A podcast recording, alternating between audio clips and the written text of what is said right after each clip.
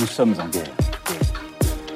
Moi, moi, je, personnellement, je m'étouffe. Accélère Accélère Ils sont aux ordres du pognon Faut laisser la star tranquille.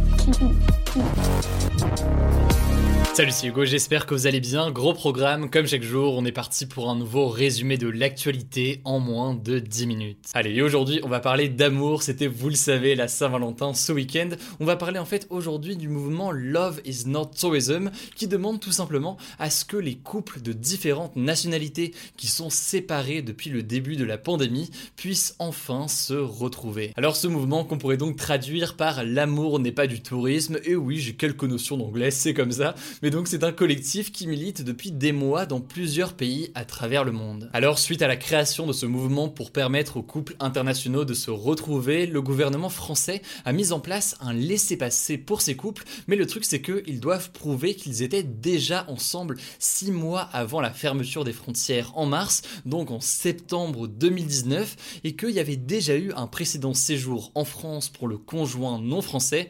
Or, en l'occurrence, vous l'imaginez, ce n'est pas le cas de tout le monde, puisque si on a disons un couple d'un Français avec d'une Américaine, on peut imaginer que c'est le Français qui est allé aux États-Unis plusieurs fois et non forcément l'inverse. Du coup, pour contourner cette règle, jusqu'ici et ces derniers mois, de nombreux couples se retrouvaient quelques jours dans des pays tiers qui accueillent les deux nationalités, comme par exemple le Mexique qui accueille un peu tous les pays du monde jusqu'ici. Alors le truc c'est que là il y a un nouveau problème puisque depuis le 31 janvier, le gouvernement français a annoncé de nouvelles restrictions et donc actuellement il est impossible de partir de l'autre côté de l'Atlantique par exemple, ni d'y entrer, sauf pour motif impérieux. Et là, en l'occurrence, ça n'inclut pas le fait de voir son copain ou sa copine. Donc, en l'occurrence, bye bye le Mexique pour ceux qui avaient ce plan. En tout cas, en ce moment, le mouvement et la question prend de plus en plus d'ampleur en France. Il y a notamment la question des couples franco-algériens avec 13 députés et sénateurs qui ont récemment signé une tribune pour appeler les gouvernements algériens et français à trouver une solution pour ces couples-là qui ne se sont pas vus depuis 10 mois à cause de la fermeture des frontières en Algérie. Et donc, faudra voir l'évolution de la situation et si jamais les règles vont évoluer. Certains proposent notamment, et d'ailleurs c'est déjà le cas au Danemark, d'avoir une attestation sur l'honneur qui permet de se déplacer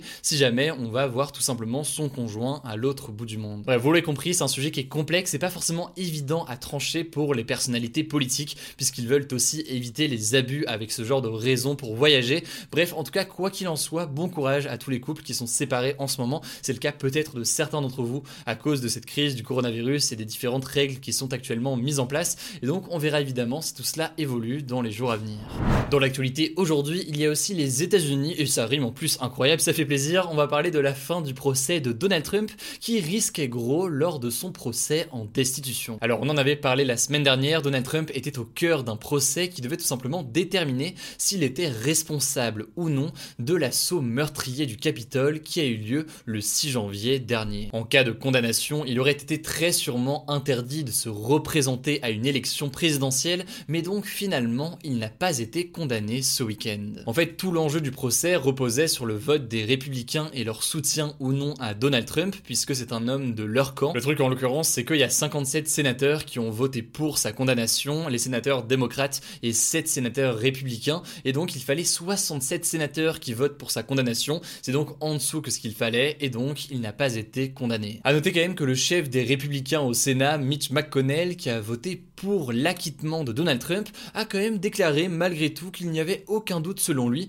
que Donald Trump était totalement responsable moralement de l'assaut du Capitole, mais que simplement, et eh bien, selon lui, le Sénat n'était pas apte à le juger aujourd'hui. Alors là-dessus, et face à la position des républicains par rapport à Donald Trump, et eh bien Nancy Pelosi, la présidente démocrate de la Chambre des représentants, donc l'équivalent de l'Assemblée nationale, s'est agacée de la position des républicains, une position qu'elle a tout simplement de lâche. Quoi qu'il en soit donc, ce résultat prouve que Donald Trump reste une figure très importante au sein du parti républicain et qu'il pourrait potentiellement de nouveau se représenter lors de la prochaine élection présidentielle en 2024 puisque vous le savez, on avait eu l'occasion de le voir notamment lors de notre reportage qu'on a fait au sein d'un meeting de Donald Trump il y a quelques mois, et eh bien l'ancien président américain reste très apprécié par une partie de la population.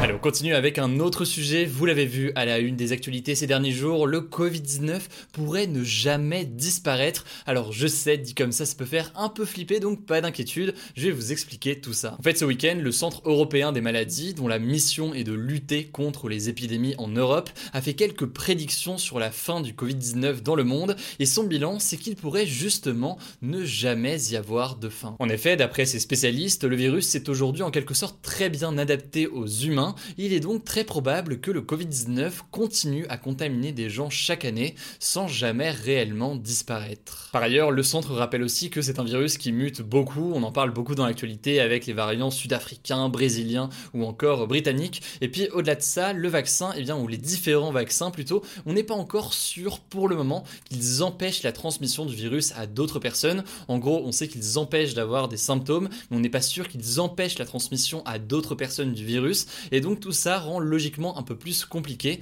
l'éradication totale du Covid-19. D'ailleurs, il faut bien noter que c'est pas inhabituel pour un virus de revenir chaque année. Des nouveaux cas d'Ebola viennent par exemple de réapparaître dans plusieurs pays d'Afrique. Et on peut même citer la grippe dans un autre exemple. La grippe a un comportement, disons, saisonnier et revient régulièrement chaque année. Alors, si cette hypothèse se confirme, eh bien, le vaccin pourrait donc être adapté chaque année, un peu comme c'est le cas déjà aujourd'hui pour le vaccin contre la grippe. Et donc, ça permettrait de rendre le vaccin résistant aux nouveaux variants du virus qui apparaissent dans le monde au fur et à mesure, comme c'est le cas donc actuellement avec le variant sud-africain ou encore brésilien. Alors évidemment, vous l'imaginez, cette hypothèse d'une non-disparition du virus fait assez peur un certain nombre de pays qui ont adopté une stratégie zéro Covid, en gros des stratégies qui visent à avoir zéro cas de coronavirus sur le pays en appliquant des mesures très strictes et très tôt. Et cette stratégie très agressive, on a pu le retrouver notamment en Australie ou encore en Nouvelle-Zélande, des pays qui ont réussi à quasiment éliminer totalement le virus de leur côté sur le territoire. Bref, dans tous les cas, cette étude ne dit pas qu'on va passer toute notre vie masqué, confiné ou quoi, ce n'est pas du tout ce que dit l'étude, donc pas d'inquiétude de ce point de vue-là,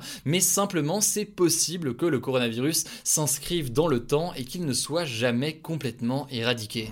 Allez, comme chaque jour, voici d'autres actualités en bref dans cette rubrique en moins d'une minute. On part en Italie avec un nom qu'il faut retenir, c'est le nom du nouveau chef du gouvernement italien Mario Draghi. C'est un homme de 73 ans, un économiste qui a été de 2011 à 2019 notamment le président de la Banque Centrale Européenne. Il est considéré comme un homme politique de droite, il avait joué un rôle important dans la crise en 2012 avec d'ailleurs une politique qui avait été contestée par beaucoup de personnes aussi. Mais voilà donc Mario Draghi, nouveau chef du gouvernement en Italie, il a composé un gouvernement avec les différentes droites du pays et maintenant son rôle sera de relancer l'économie italienne. Allez, à présent, direction la Russie où plusieurs chiens bleus ont été aperçus ces derniers jours dans la ville de Dzerzinsk. Je, ça se prononce pas comme ça, j'imagine, mais j'ai du mal à le prononcer, désolé. C'est en tout cas une ville en Russie. Alors au départ, certains ont cru que c'était un canular, au final non, il n'en est rien. A priori, tout cela est dû à une usine désaffectée construite à l'époque soviétique et concrètement, certains pensent que ces chiens se seraient roulés dans des résidus de vieux produits chimiques, ce qui aurait donc logiquement coloré leurs poils. Allez, on termine avec une note positive, ça fait plaisir. En 2020, aucun rhinocéros n'a été victime de braconnage au Kenya, et c'est en l'occurrence une nouvelle assez dingue puisque cela n'était pas arrivé depuis 1999, donc depuis 21 ans. Faut savoir que ces 20 dernières années, le Kenya avait assisté à une hausse du braconnage qui avait connu un pic en 2013 avec 59 rhinocéros tués pour récupérer donc leurs cornes. Et en l'occurrence, cette baisse récente, et notamment en 2020, elle est due au fait que des lois anti-braconnage ont été renforcées en 2019. Voilà, c'est la fin de ce résumé de l'actualité du jour. Évidemment, pensez à vous abonner pour ne pas rater le suivant, quelle que soit d'ailleurs l'application que vous utilisez pour m'écouter. Rendez-vous aussi sur YouTube et sur Instagram pour d'autres contenus d'actualité exclusifs. Écoutez, je crois que j'ai tout dit, prenez soin de vous et on se dit à très vite.